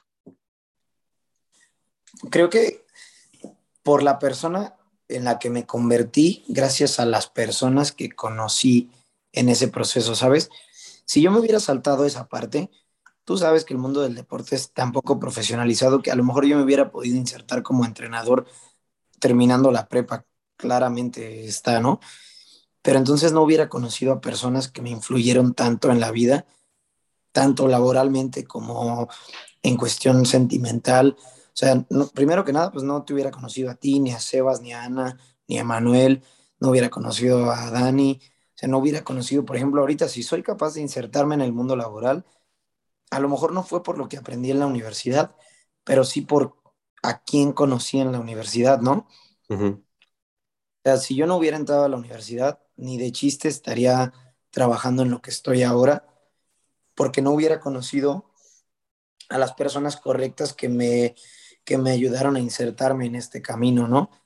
Entonces, creo que si bien la universidad no fue para mí un proceso de aprendizaje tremendo en cuanto al académico, fue un proceso de aprendizaje en cuanto a lo personal, en cuanto a lo social, y creo que vale la pena estudiar la universidad, sí lo vale, pero yo creo que más por los contactos o más por la gente que puedes conocer ahí que por lo que te ofrece como tal la licenciatura.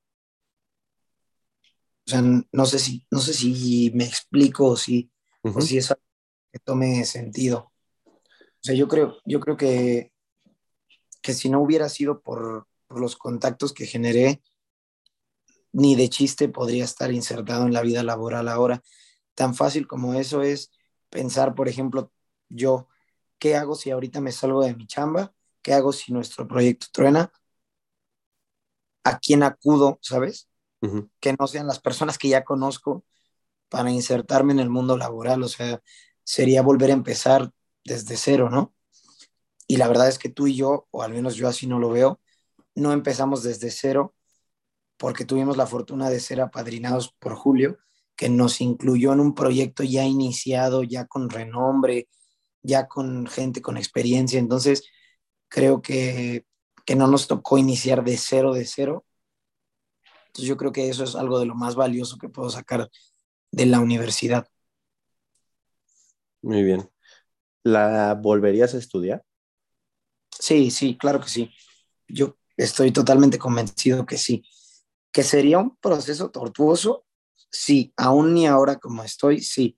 Pero sí la volvería a estudiar. O sea, tan claro es que yo tengo la idea, digo, la idea no, no la he concretado por lo mismo del calendario laboral, pero yo quiero regresar a hacer un posgrado, ¿no? Digo, a lo mejor no es lo mismo, pero, pero sí yo creo que, que sí la volvería a estudiar. Ahorita, no, no, no, a ver, ahorita ya conociendo a los que conoces, así que te dicen, mañana empiezas tu día uno de universidad y lo vas a repasar todo, ¿lo harías? Ah, no, no, no, no, claro que no. ¿Por?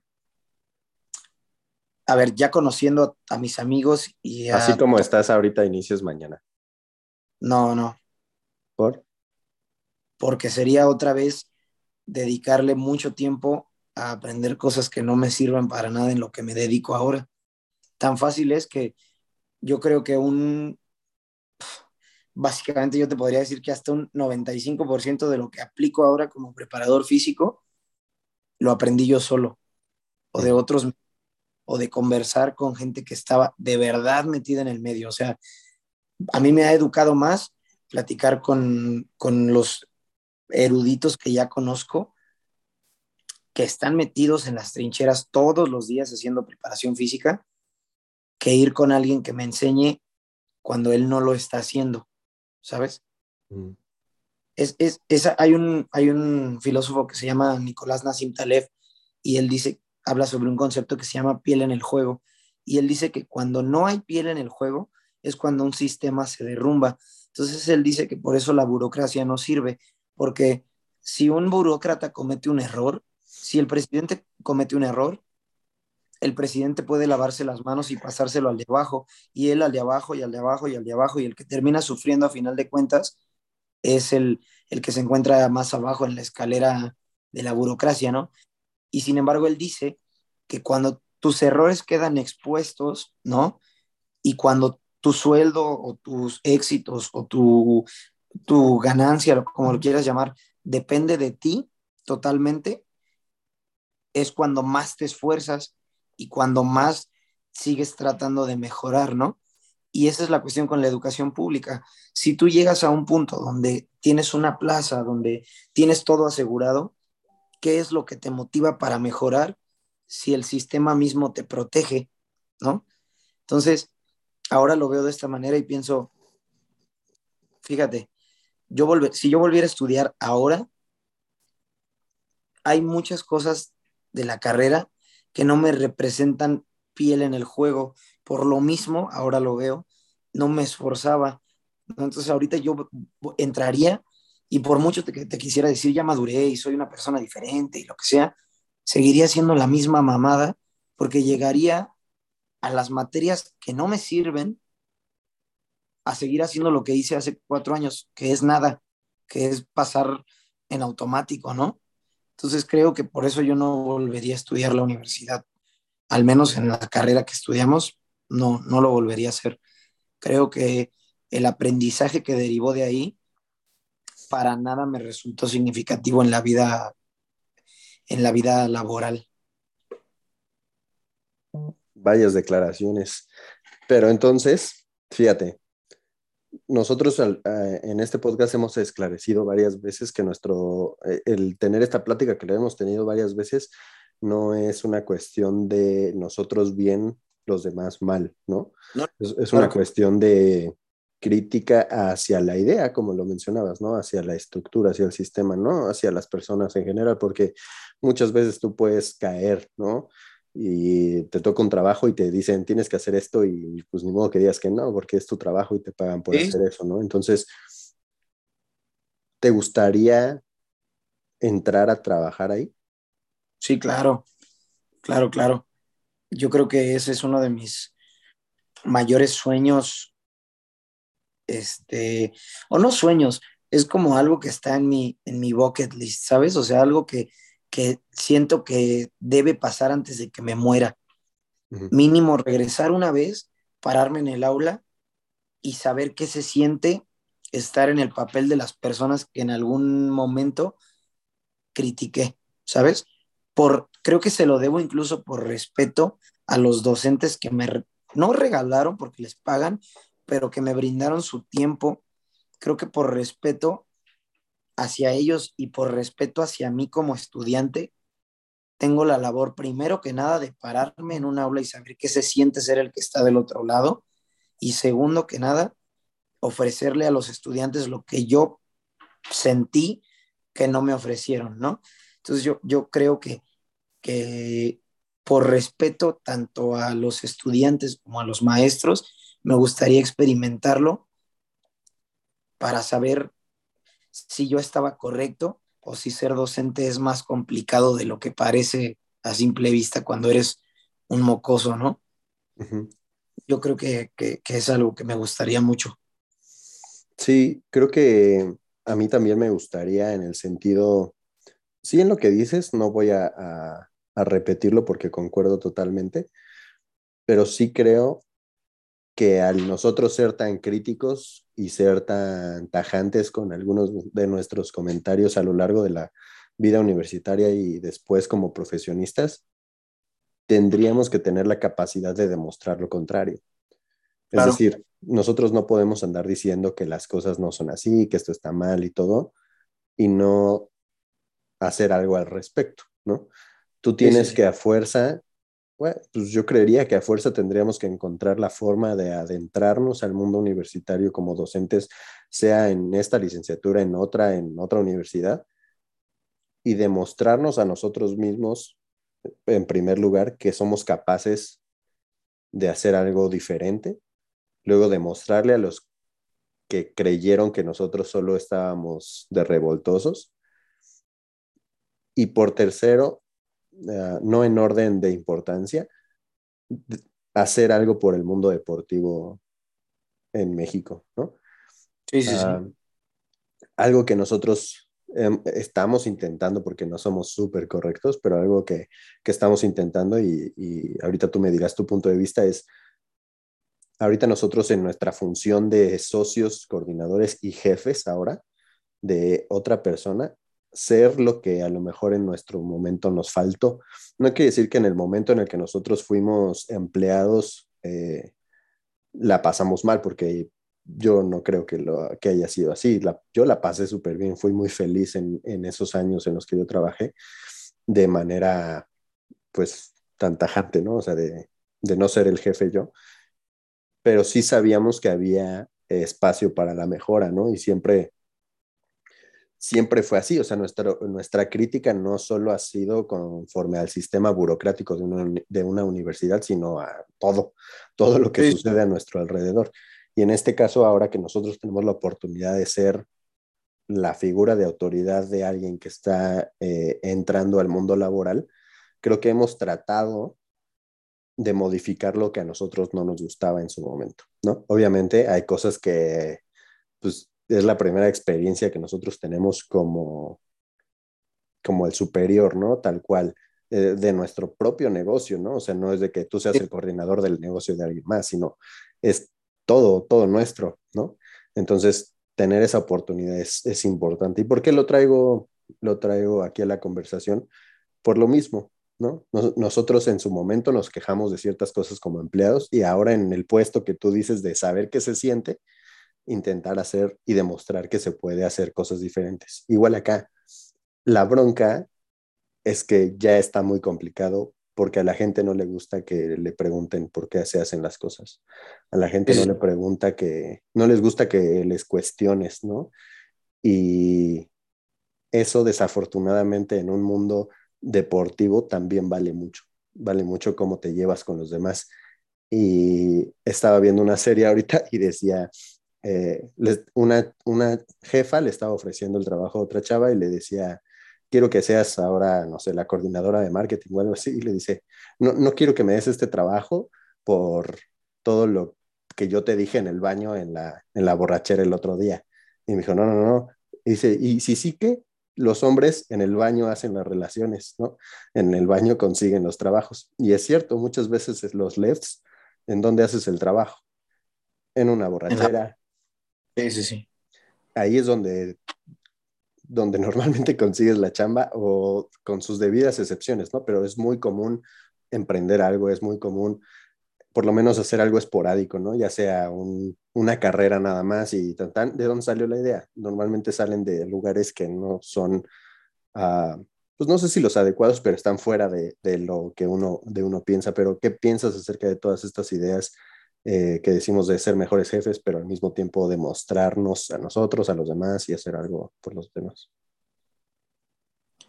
Sí, yo, yo creo que que a veces uno tiende, digo, conforme a ese tema, uno tiende a romantizar cómo debe ser el trabajo y creo que Lev te enseña que, que a veces no es para nada de esa manera.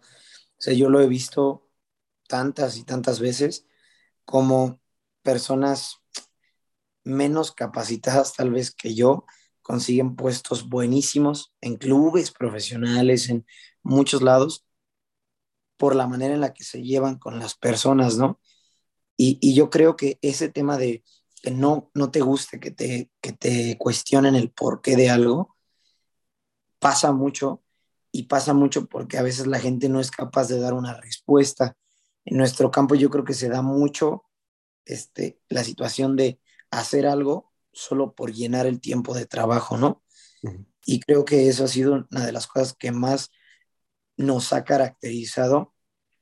A mí me encanta que me pregunten por qué hago algo, porque tengo tres horas de choro para decirles por qué, ¿no? Tú mismo conmigo, muchas veces hemos platicado y, y en su momento cuando estábamos a lo mejor más chavos, siempre nuestra plática conforme a un ejercicio era, ¿y por qué lo pusiste, no? Y entonces, ¿estás de acuerdo que eso nos llevaba a un crecimiento? Yo te decía por esto y tú me decías, no, es que yo creo que esto pero tú y yo lo tomábamos de una manera muy pacífica y no todos lo van a tomar de la misma manera. O sea, hay gente que se siente más bien amenazada, ¿no? Conforme, si cuando llegas a, cuestionar el por qué se hace algo, ¿no? ¿Y qué opinas acerca de la universidad como en su totalidad? Conociendo tu experiencia que no fue tan grata, conociendo la experiencia de los demás, nosotros teníamos un profesor que decía que la universidad te brindaba el, conocimiento universal, ¿no?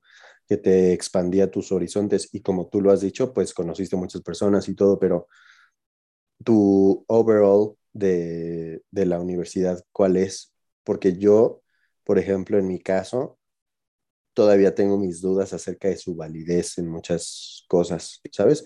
Mm, no en todo, no en todas las licenciaturas, pero sí en algunas que a lo mejor la tecnología está supliendo rápidamente, que a lo mejor las aplicaciones están supliendo rápidamente, que por ahí decían que si tu puesto lo puede suplir una máquina, que tengas cuidado, ¿no? Por ejemplo, si, mm, no lo sé, cualquier cosa que tú te dediques a algo para no decir profesiones, si tú te dedicas a algo y mañana sale una aplicación, un software, una máquina que lo haga mejor que tú, te van a reemplazar, ¿no?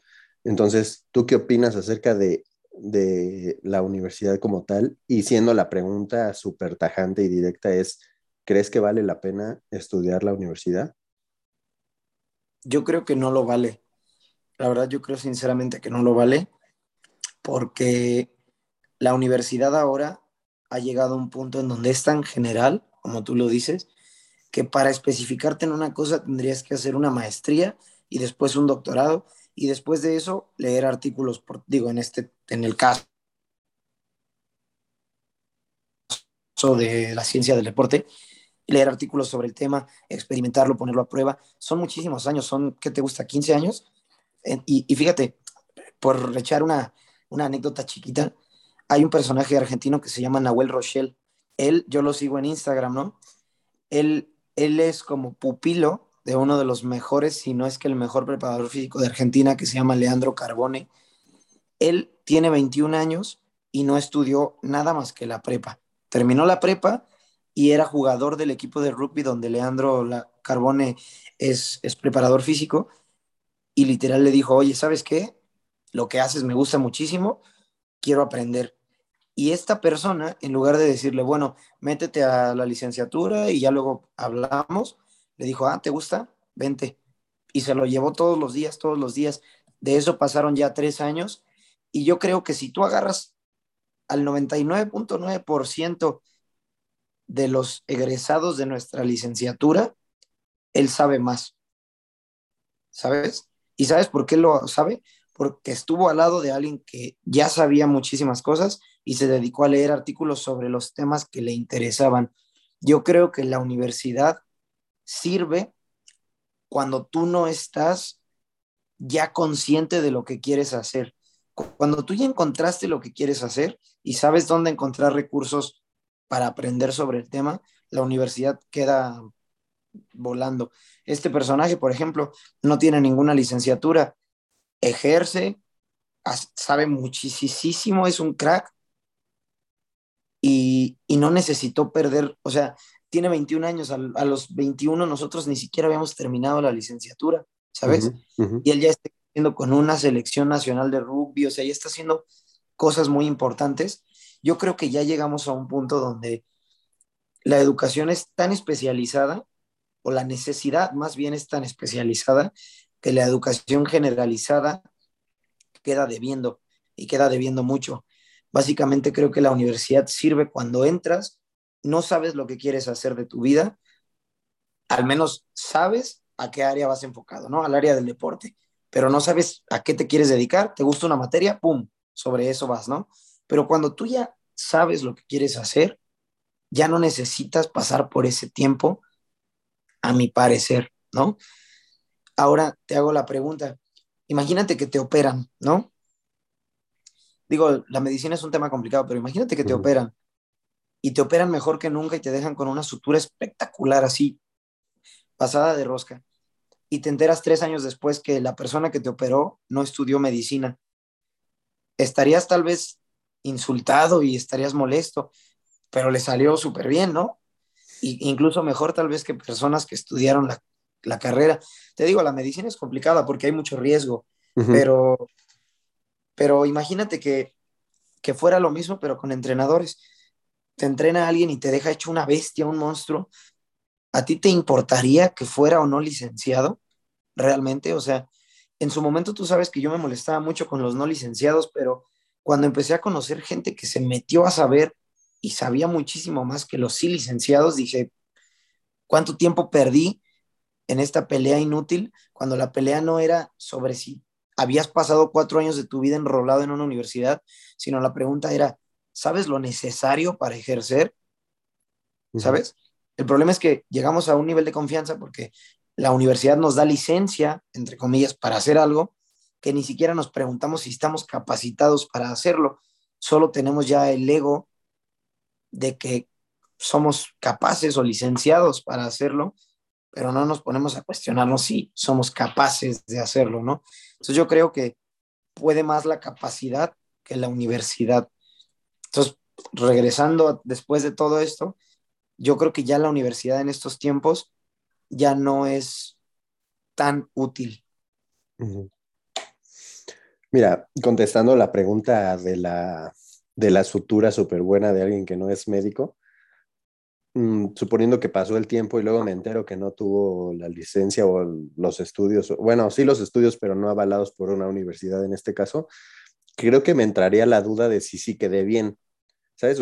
creo que diría como, ah, no, y si no, y si no quedé bien y aquí algo me está pasando y yo no me doy cuenta, ¿sabes? O sea, sí, sí me entraría a mí Santiago en ese momento como le doy, ¿no? O sea, como... como configurados ya, ¿no? A eso voy. ¿Por qué? Porque yo estoy eh, yo aprendí que la universidad es necesaria para ejercer, ¿sabes? O sea, yo aprendí que si quieres ser alguien en la vida, acabas la prepa, te sigues la universidad y ya si sigues maestrías y doctorados, eres porque así súper top, ¿no? Entonces, esa es como mi manera de que la sociedad y el sistema y todos me dijeron que tenía que serlo, ¿no? Ahora yo tendríamos que hacer la, pues la maniobra de desaprender eso, ¿no? De, saber que está bien, ¿no? O sea, preferiría yo que me operen bien alguien que no tenga a que alguien que pasó de noche la universidad y tiene su consultorio, ¿sabes? O sea, sería como una cuestión de, de poner sobre la balanza los conocimientos. Ahora bien, no sabemos mucho de medicina, no es nuestro rubro, pero estamos llevando la medicina a nuestro ejemplo porque es uno del, seguramente todo el mundo lo pensó, ¿sabes? O sea, es una de las eh, profesiones en donde más delicadeza y más certeza tienes que tener ante algo porque estás trabajando con seres vivos, ¿no? Y con humanos en específico. Entonces... De acuerdo, o sea, humanos que están en riesgo de algo. Entonces, prácticamente la estamos llevando a ese límite reconociendo que no somos nada pro en el área medicinal, pero yo creería, y no sé, alguien me gustaría platicar con alguien, que la tecnología va a avanzar lo suficiente en un momento para que los médicos ya no te opere un médico, sino te opere una máquina que esté bien programada para hacer lo que tiene que hacer así me imagino yo en muchos años, ¿no? O sea, como que pues ya pásate aquí a esta camita, te van a meter y, y ya saliste, ¿no? Ahora, ¿quién va a programar esas máquinas? No, obviamente no, no es como que salgan solas, pero hablando de que tú decías que, mm, que crees más en las personas que se, que se adentran al mundo académico, tendríamos que hacer la pregunta también de de dónde está saliendo la, academia y la teoría si no hay universidad, ¿sabes? O sea, tendría que, pues sí, ¿de dónde sacarías los artículos, de dónde sacarías las investigaciones si no existe una universidad que te avale que eso está bien, ¿sabes? O sea, tendría que ser como artículos independientes, por así decirlo, de revistas que ya hicieron como el trabajo, ¿no? Pero ahorita la mayor cantidad o mucha de la información siempre está avalada por en la universidad de tal, en la universidad de tal, en centros de estudio así, ¿no? Entonces, habría que hacer también un, pues, poner sobre la balanza qué tanto aporta el mundo universitario a, al, profesional, ¿no? En su momento.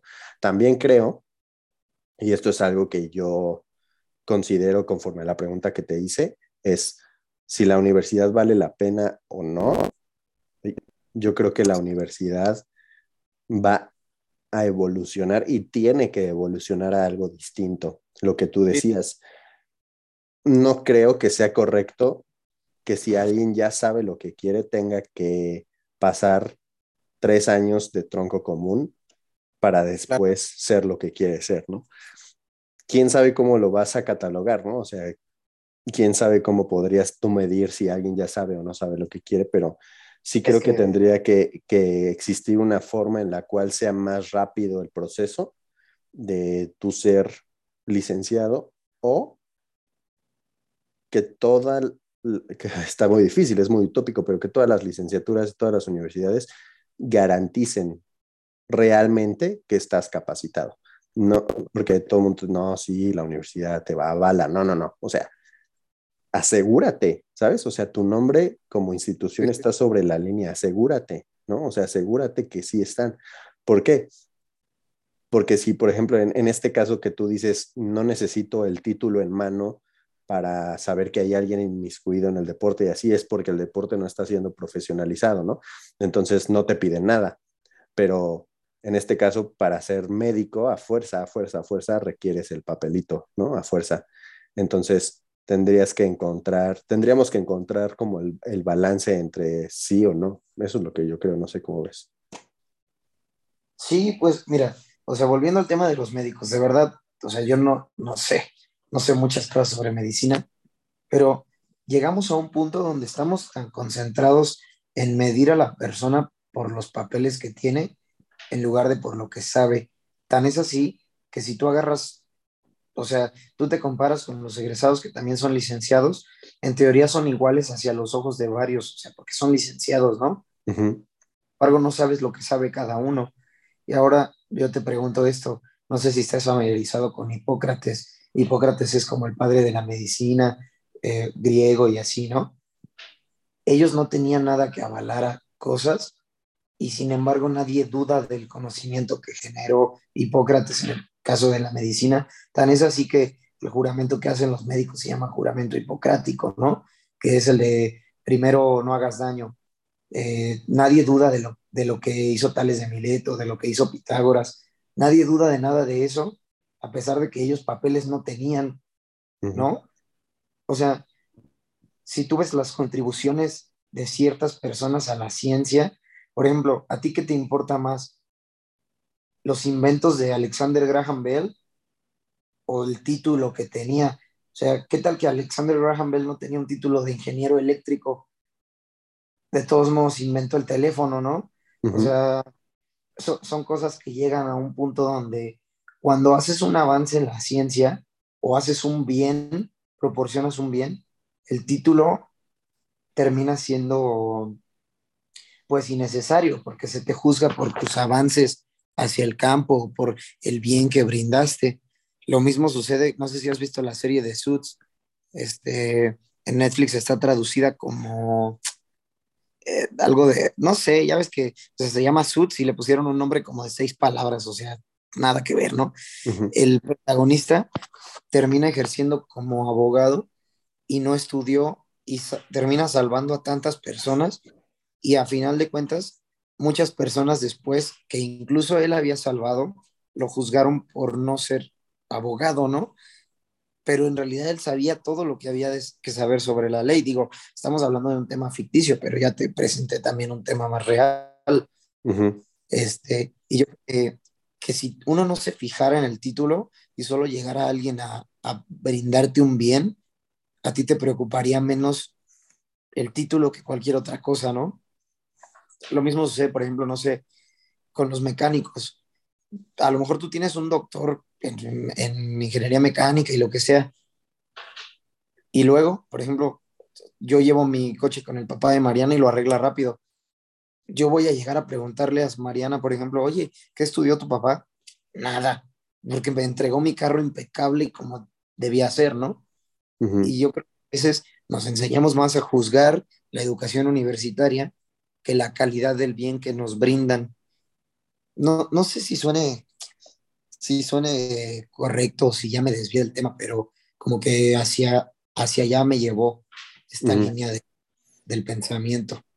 Y ahora yo te pregunto, teniendo todos estos argumentos que tú me presentas, ¿por qué te titulaste entonces? Creo que, que fue como un, una especie de consumación, ¿sabes? Creo que mi carrera se sentiría incompleta sin el título. Y creo que todo tiene que ver con, con la percepción de los demás. O sea, a mí me importa un bledo si yo tengo el título o no, en el concepto de que yo conozco mi valía como, como preparador físico, como entrenador, lo que sea, ¿no? Pero yo siento que no tendría el mismo nivel de aceptación aquí en el país y en la comunidad si no tuviera ese papel que me avala. Entonces, para mí termina siendo más una necesidad que imponen los demás que una necesidad misma. ¿No crees? sí. Sí, sí, sí. Solamente estoy tratando de, juntar tus líneas eh, argumentales para saber de dónde provienen, ¿no? O sea, conocer conocer un poco más a fondo los razonamientos. Entonces, agrego otra pregunta para ir ya cerrando el tema. Es cuando tú, eh, no sé, mandas un correo, por así decirlo, pones Lef y CD a la Ornelas o no? Mm, por ejemplo, pongo mi título en cosas profesionales. O sea, cuando voy a mandar, o sea, por ejemplo, casi no mando correos, pero, por ejemplo, doy un curso, ¿no? Soy cursista, digo, la gente no, no me conoce a lo mejor en este podcast, pero yo doy cursos y yo pongo mi título y creo que lo tengo y creo que eso hace sentir a la gente más segura de la persona a la que está escuchando, ¿sabes? Eh, los hace tomar con más seriedad, a pesar de que pudiera no ser así, o sea, pudiera yo poner mi título y habría gente que dijera, este personaje sabe mucho, pero hay gente que se basa más por decir, este curso lo va a dar un, un güey con doctorado, yo creo que va a estar bueno, ¿sabes? Entonces, pues sí, claramente llega un punto en el que uno sucumbe ante la presión porque uno como entrenador, como cursista, como PF, terminas convertido en un servicio, en, en algo que se vende. Entonces tienes que ver las necesidades de tu audiencia, qué es lo que quieren ver. Ellos quieren ver un LEFI CD antes del de tu nombre, porque es lo que les, ellos quieren ver un, un MR en tal o tienen que ver un DR en tal, porque les hace sentir más seguros y sienten que le da validez a lo que estás enseñando, ¿no?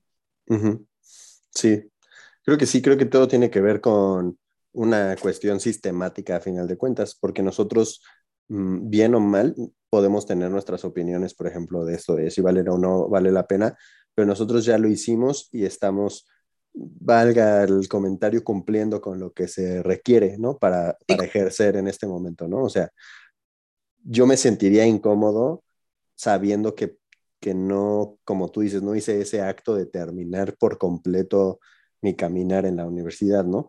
Y eso no me define a mí como persona. Eso simplemente es, como lo dices, ¿no? Es un título que me permite a mí sentirme más tranquilo y que permite a los demás sentirse más tranquilos con lo que yo hago, ¿no? De decir, ¿sabes qué? Yo soy licenciado en esto, ¿no? O sea, ¿no? Aunque hayamos hablado todo el podcast de que a lo mejor hubo carencias de aprendizaje, carencias académicas en nuestra licenciatura y que seguro en nuestro conocimiento hay hoyos, ¿no? Hay hoyos que no hemos logrado cumplir al 100% de teoría, de conocimiento, pero sí sigo pensando que yo me sentiría más a gusto viendo a alguien que está entrenando un grupo que sí tiene el título a alguien que no lo tiene, independientemente del conocimiento, lo cual creo que también es necesario empezar a, pues a probar, a lo mejor no, no decir, bueno, ya quien sea, sino ver si, si un individuo es capaz o no es capaz, ¿no? O sea, hablar de la capacidad independientemente de todo, porque tú y yo conocemos a alguien que es ponente en muchos lados, que tiene según varios títulos, y la verdad es que dice pura barbaridad en el ámbito futbolístico, ¿no? Sí. Y, se, y se la pasa recorriendo medio planeta y diciendo que es y no es, ¿no? Por más de que su CV tiene cosas y cursos y cursos y cursos y cursos y cursos y todo, ¿no? Y capacitaciones y lo ves en acción y dices, madre mía, ¿no? O sea, yo tengo cinco incisos en mi CV y creo que puedo hacer algo mejor que él. Pero bueno, eso ya es otro mundo.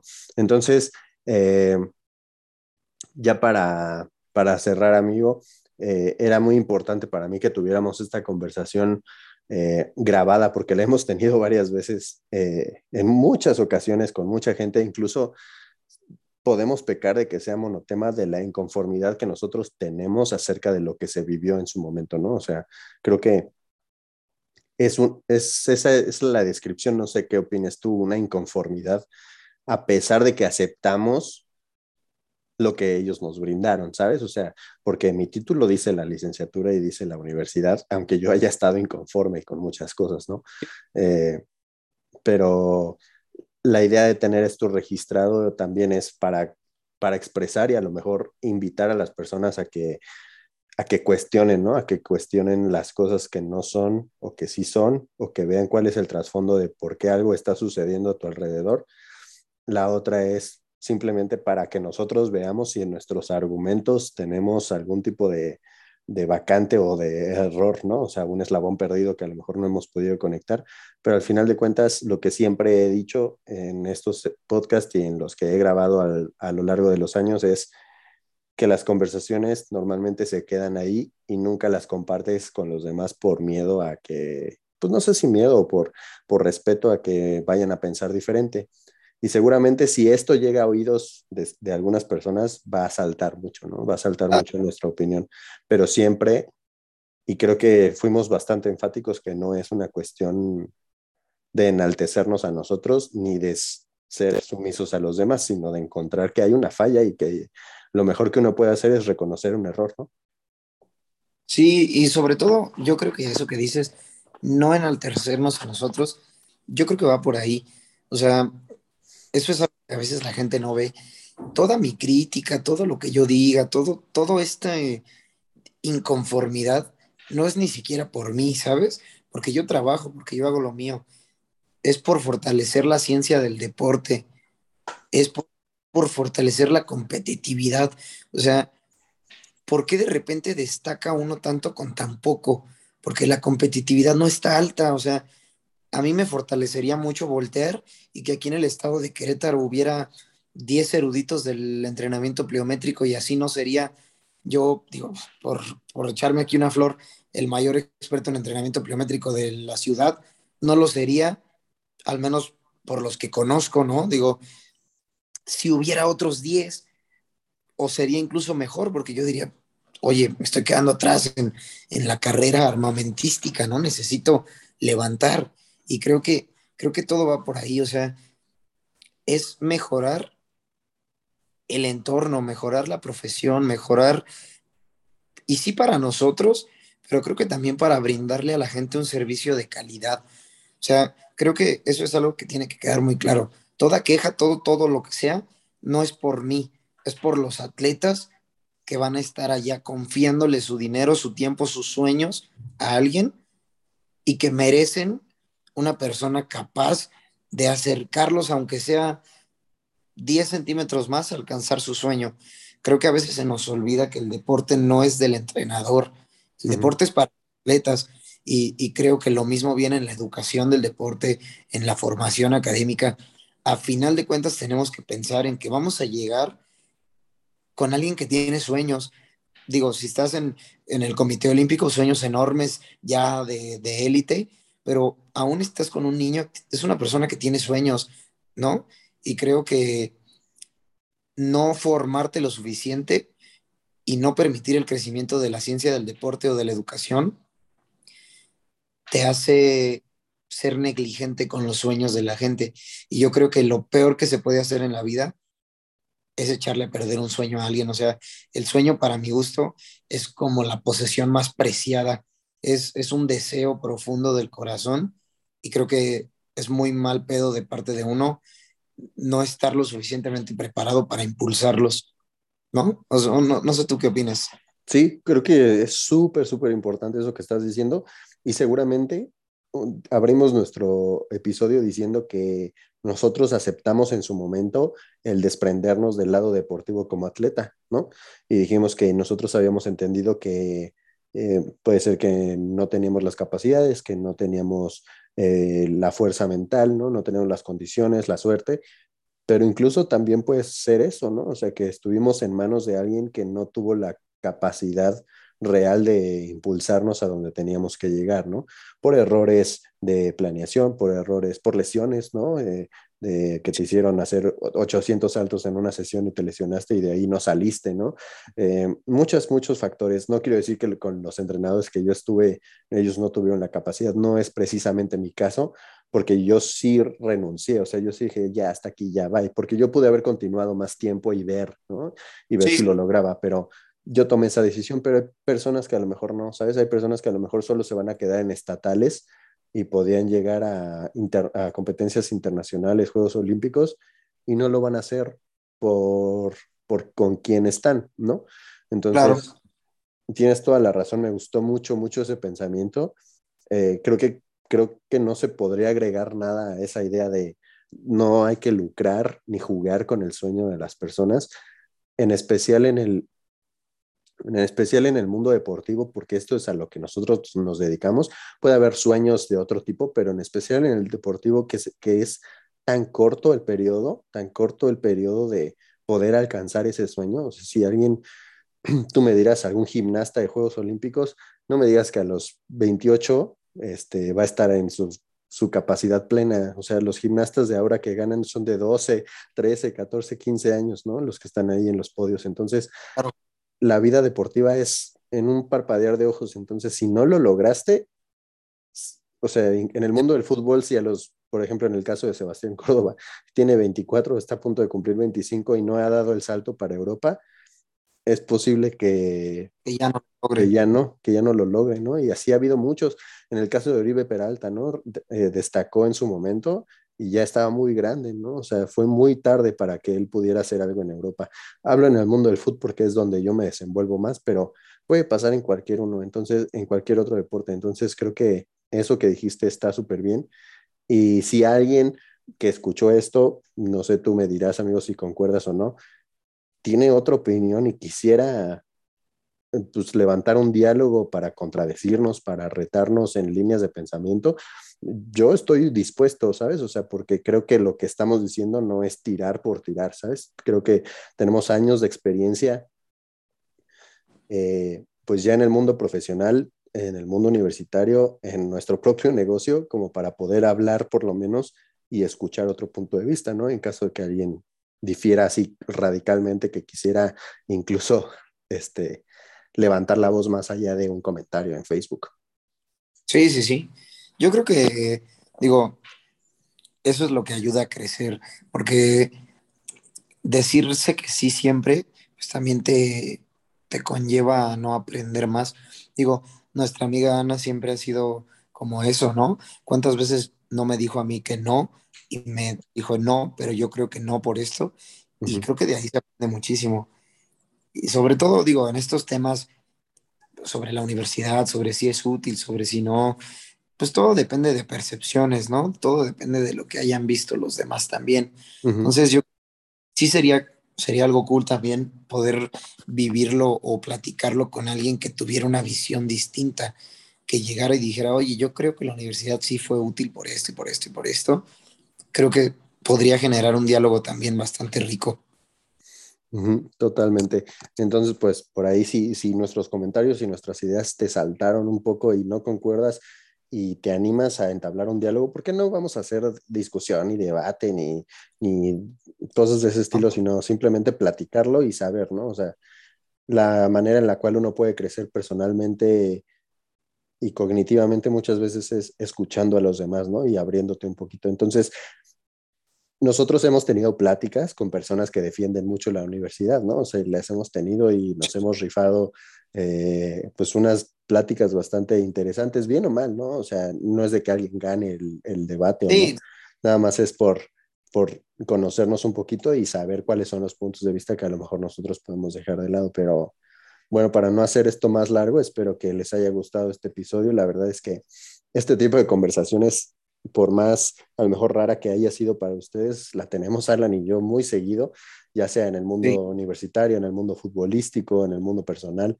Siempre andamos ahí con unos temas bien heavies a lo mejor para nuestras edades, pero siempre nos ha gustado ir más allá de lo que nos dijeron y retar también nuestras mentes, ¿no? A ver hasta dónde es que somos resilientes ante todo lo que hemos aprendido, ¿no? A veces te dicen que es A y vivimos toda nuestra vida pensando que es A y siempre fue B. ¿no?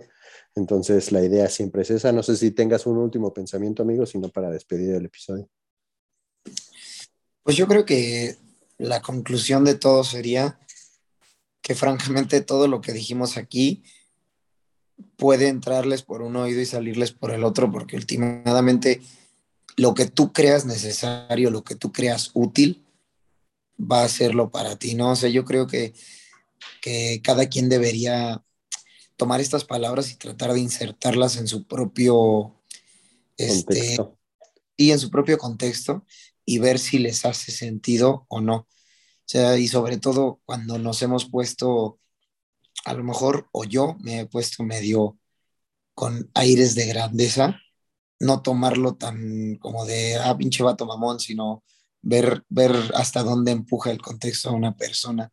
Pero pues, más que nada, la verdad, yo estuve encantado de platicar contigo. Tú sabes que estos temas me encanta platicarlos contigo y qué mejor que dejarlo guardado para la posteridad y ver si en unos años, escuchando esta conversación, concordamos con todo lo que se dijo aquí, ¿no?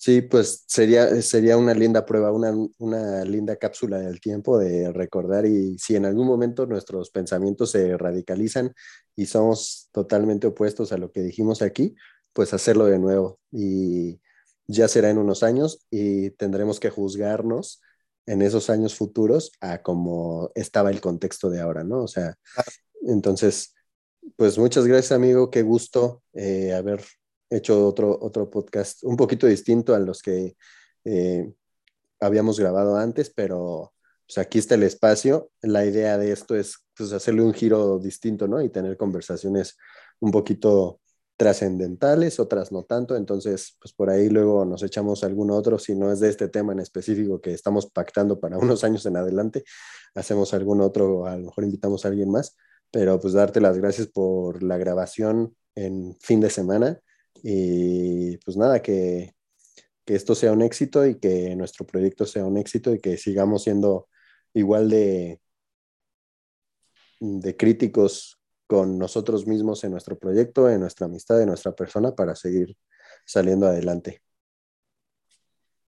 Sí, pues ojalá que todo, que todo siga bien y, y que todo vaya viento en popa, digo, todo a, todo a su debido tiempo, pero el plan es no, no quitar el pie del acelerador.